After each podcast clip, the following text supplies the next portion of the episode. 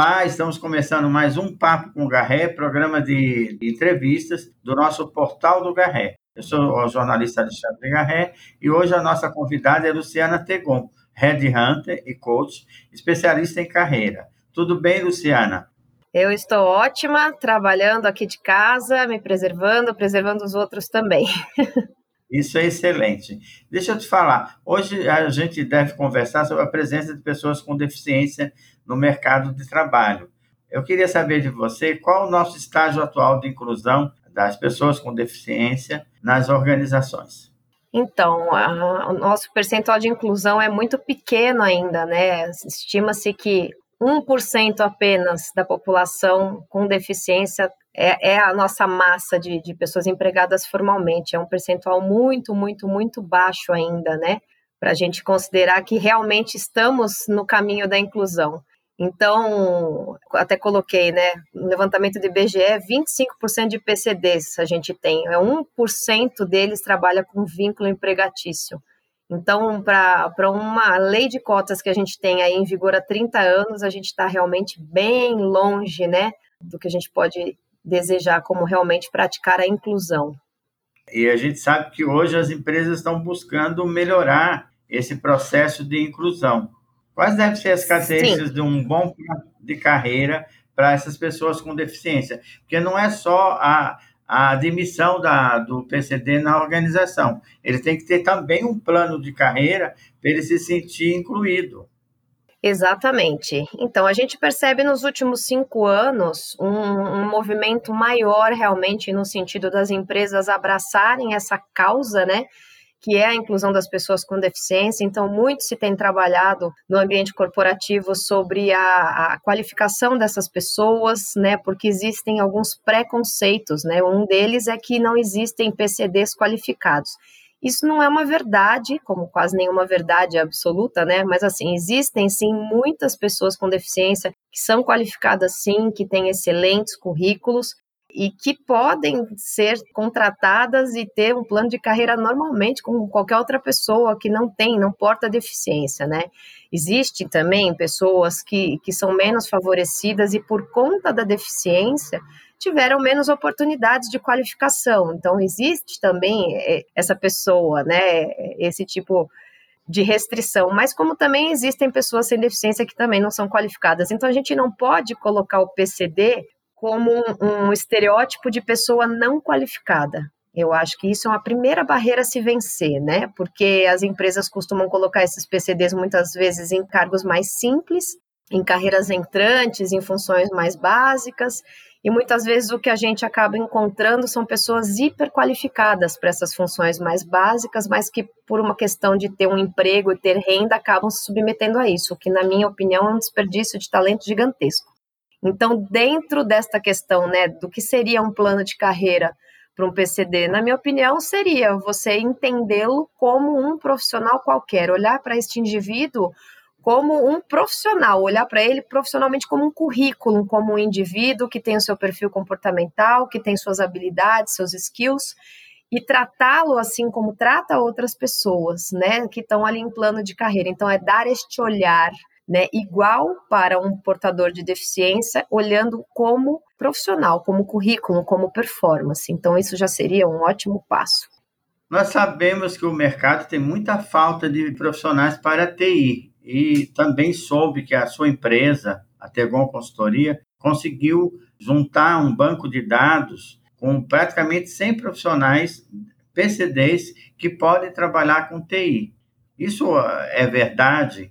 É, você tem facilidade de colocar esses profissionais nas empresas?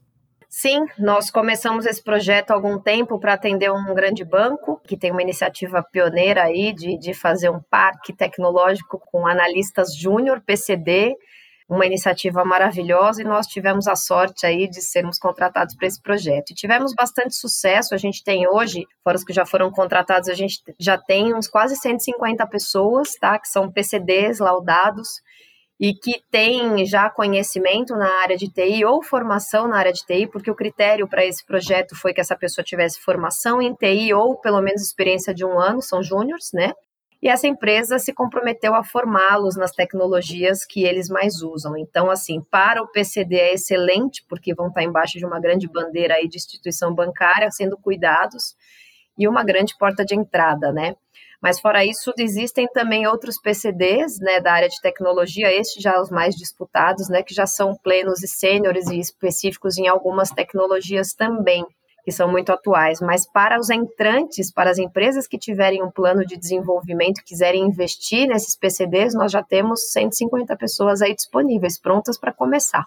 Ah, e excelente. você até falou, né, se a gente e... teve alguma dificuldade, nós não tivemos Sim. dificuldade nenhuma, eles são muito interessados, eles, é, eu tive um caso, me marcou muito o caso de uma moça que é uma deficiente visual, que a gente, inclusive esses PCDs, eles passaram por uma prova, né, de conhecimentos básicos, que era para a gente também não, não mandar pessoas assim tão cruas, né, que dessem conta de realmente entrar no, no curso de formação lá do banco, e esta menina, é, que é deficiente visual, ela tem 90% de deficiência nos olhos. Ela falou, mas eu consigo fazer a prova com lupa, eu preciso só de um pouco mais de tempo.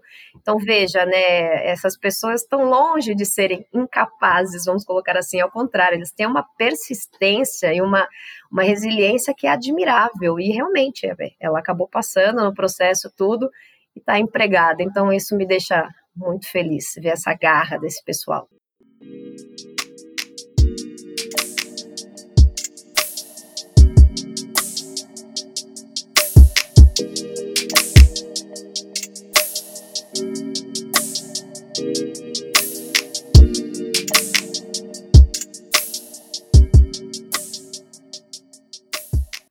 Você acha que o, RH tem um papel importante no, nesse processo integrativo dos profissionais e dos desafios de, de convencer os gestores na aceitação desses profissionais e, eventualmente, no encaminhamento de uma nova carreira para eles dentro das suas empresas? Eu acho o RH ele é o pai desse dessa criança, o pai e mãe dessa criança, né? Tudo começa com a conscientização, né, das pessoas através das campanhas que são feitas pelo RH para que realmente isso, isso se torne uma realidade mais orgânica, né? Que partam re realmente da cultura da empresa é, acolher essas pessoas com deficiência e não só acolher, porque eu falei contratar, às vezes não é nem tão mais difícil, o mais difícil é que você integre essas pessoas dentro do, do ambiente corporativo. Então, é, o que acontece? Muitas vezes você contrata vários PCDs. Como é que esses PCDs eles são recebidos lá? Né? E precisa ter um ambiente já preparado para receber essas pessoas, porque querendo ou não, é, nós ainda lançamos né, sobre eles, às vezes, alguns olhares mais curiosos, ou a gente fala, será que ele precisa de ajuda aqui? Será que ele precisa de ajuda ali? Não é por mal, mas faz parte do nosso pré-entendimento de que esta pessoa precisa de algo. E muitas vezes não precisa, é, ele precisa de condições para estar naquele ambiente. Então, pessoas que portam, né, que usam cadeiras de roda, precisam de, de espaços para passar, pessoas que usam muletas, é, pessoas que usam próteses, órteses, pessoas que têm deficiência visual, pessoas que têm deficiência auditiva, que isso, na minha opinião, é o mais difícil hoje nas empresas, que são acolher pessoas, acolher, que eu digo, é acolher integrar pessoas com deficiência auditiva. Sim, sim. Porque com a máscara agora, é, eles inclusive não conseguem ler, fazer leitura labial, que a imensa maioria deles faz leitura labial, e poucas pessoas falam em Libras. Então, nós estamos tendo Sim. ainda esse impacto em relação à pandemia, que é a dificuldade de integrar pessoas que têm deficiência auditiva, né? E o RH é, como eu falei, é o pai e mãe deste projeto, este bebê aí que a gente pretende que tenha muito sucesso na carreira corporativa, que é fazer realmente o acolhimento e integração dessas pessoas e mudar essa realidade que é muito triste hoje no Brasil. O Brasil é um país que o emprego informal é muito forte e preocupante. Como essa informalidade impacta nos PCDs? Então, o emprego informal ele, ele cresce de acordo com o crescimento da crise também, né, que a gente tem. Hoje a gente tem algumas leis né, trabalhistas, recolhimento de encargos, que acaba dificultando muito a formalidade, né? E já são vários governos tentando melhorar isso, mas efetivamente a gente nunca viu essa desoneração que foi prometida, né, para que se gerasse mais empregos. Então vão se criando aquelas figuras, né, que são os empregos informais, que é aquele PJ, PJ Flex, é, enfim. Tudo, na verdade, tem um vínculo com a empresa, querendo ou não, não, importa o nome que você dê aí a, ao contrato, mas a maioria deles é, realmente acaba sendo informal. Essa informalidade, ela por um lado, ela é amiga do PCD, porque entre você não ter um emprego e conseguir trabalhar de uma forma informal, é, querendo ou não, promove o, ao PCD uma condição de já adquirir experiência, né? Em determinadas áreas. Então, mesmo que ele não seja formalmente registrado por uma empresa, ele comprova que ele trabalhou como prestador de serviço para a empresa X, Y, etc. Então, isso em processos seletivos para vagas formais acaba sendo uma coisa positiva, né? De alguma forma, ele trabalhou, exerceu e adquiriu aquela bagagem de conhecimento e experiência. Então, assim, é uma faca de dois gumes, né? Mas é uma prática bem comum hoje no Brasil e que, para o caso dos PCDs, acaba ajudando, porque entre não ter uma experiência e trabalhar de forma informal, essa última acaba ajudando realmente. Nós temos a lei do aprendiz legal e temos o, a, o programa de aprendizagem. Esses PCDs podem, estão sendo incluídos nessa, nessa legislação específica para o primeiro emprego, para a primeira experiência com a empresa? Como é que você tem sentido isso em termos de mercado? Então, os programas de aprendizagem eu vejo bem menos é, a, o envolvimento dos PCDs, né? Porque a gente está falando de, de pessoas também mais novas, essas pessoas mais novas, quando têm melhores condições em casa, elas estão se qualificando, né? E eu não vejo tanto a inclusão ainda, mas como também todas as oportunidades elas são, vamos colocar assim, elas são abertas para PCDs e não PCDs, eu não vejo por que não, é, por que não se inscrever e por que não considerar pessoas com, com deficiência. O que ainda impacta muito essa questão da gente absorver os PCDs no mercado de trabalho é que, acredite ou não, ainda temos muitos problemas de acessibilidade, né? Os prédios, normalmente, Sim. eles já estão mais adaptados, né? Mas a gente tem muitos problemas em relação ao transporte, à locomoção.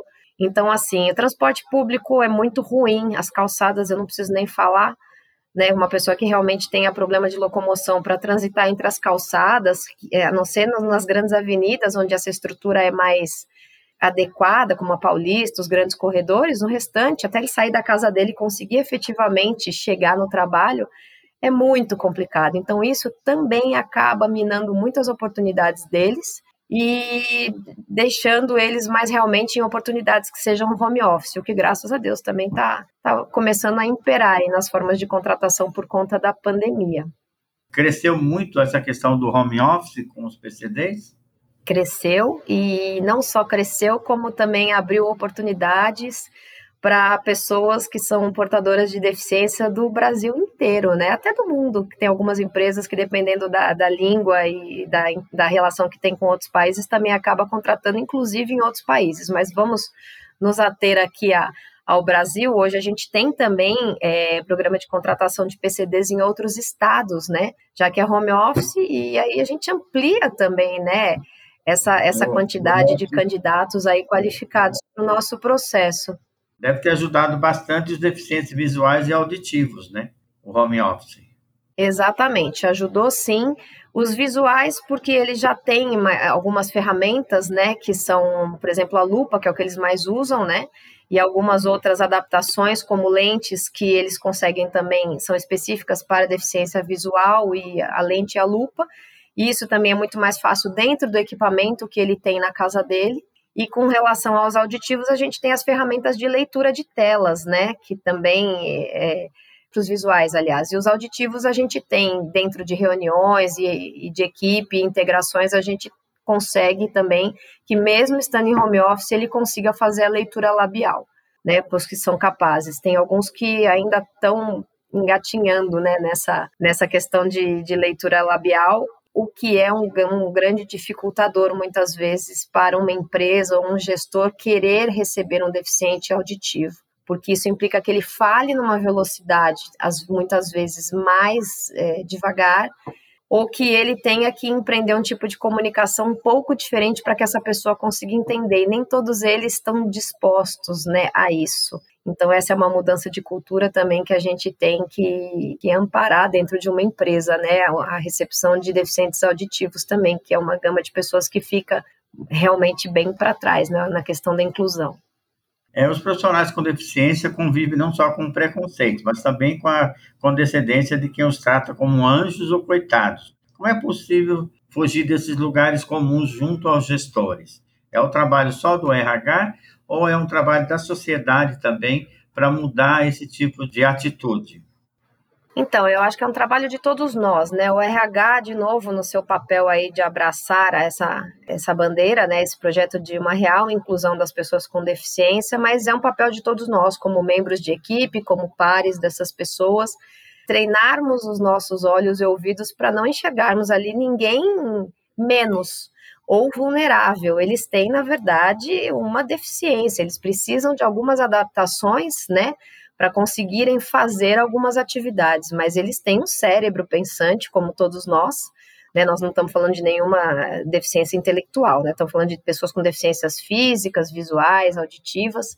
Então, assim, nós temos pessoas como nós, que têm capacidade de entender, capacidade de se comunicar, capacidade de, de aprender, de trabalhar e se desenvolver como todos nós. Então, não estamos lidando com ninguém que precisa de proteção.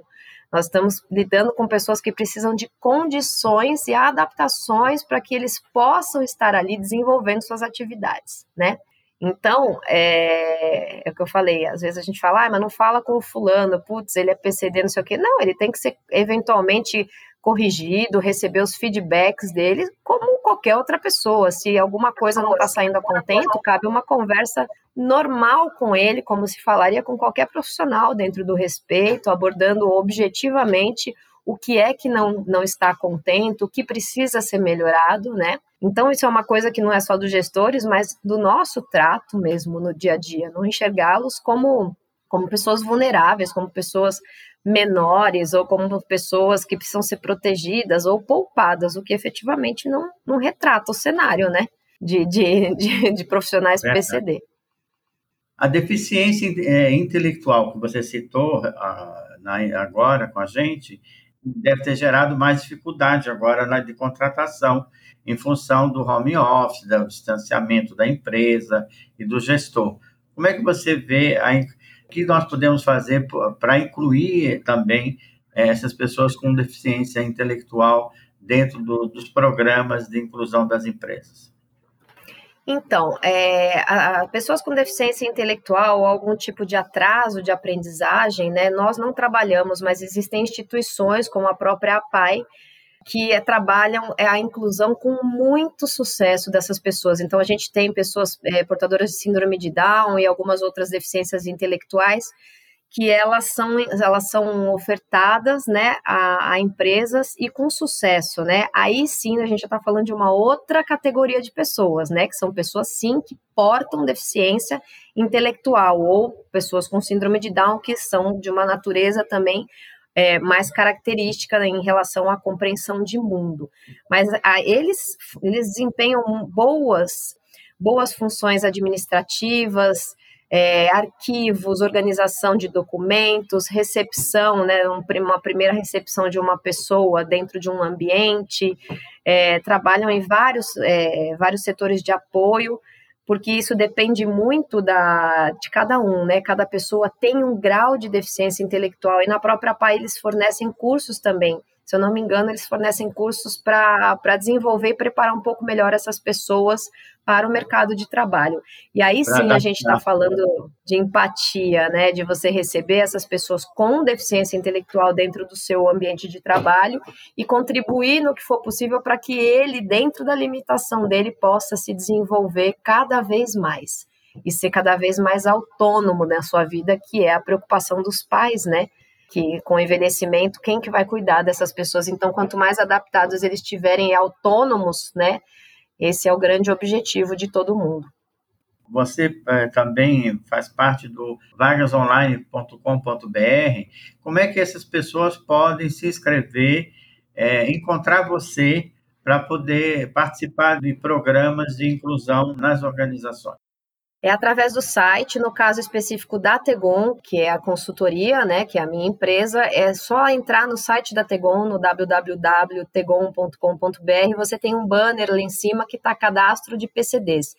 Então é um sistema muito simples, inclusive, com uma tecnologia inovadora aí de upload de só do PDF do currículo da pessoa e a gente consegue pesquisar de, com, uma, com uma pesquisa com uma inteligência bem bacana. Dentro do PDF, a gente já consegue pesquisar. Então, para o candidato é muito simples, é um cadastro bem básico de nome, e-mail, telefone, CPF, e ele faz o upload do currículo dele. Isso é o suficiente para que ele já faça parte do nosso banco de talentos.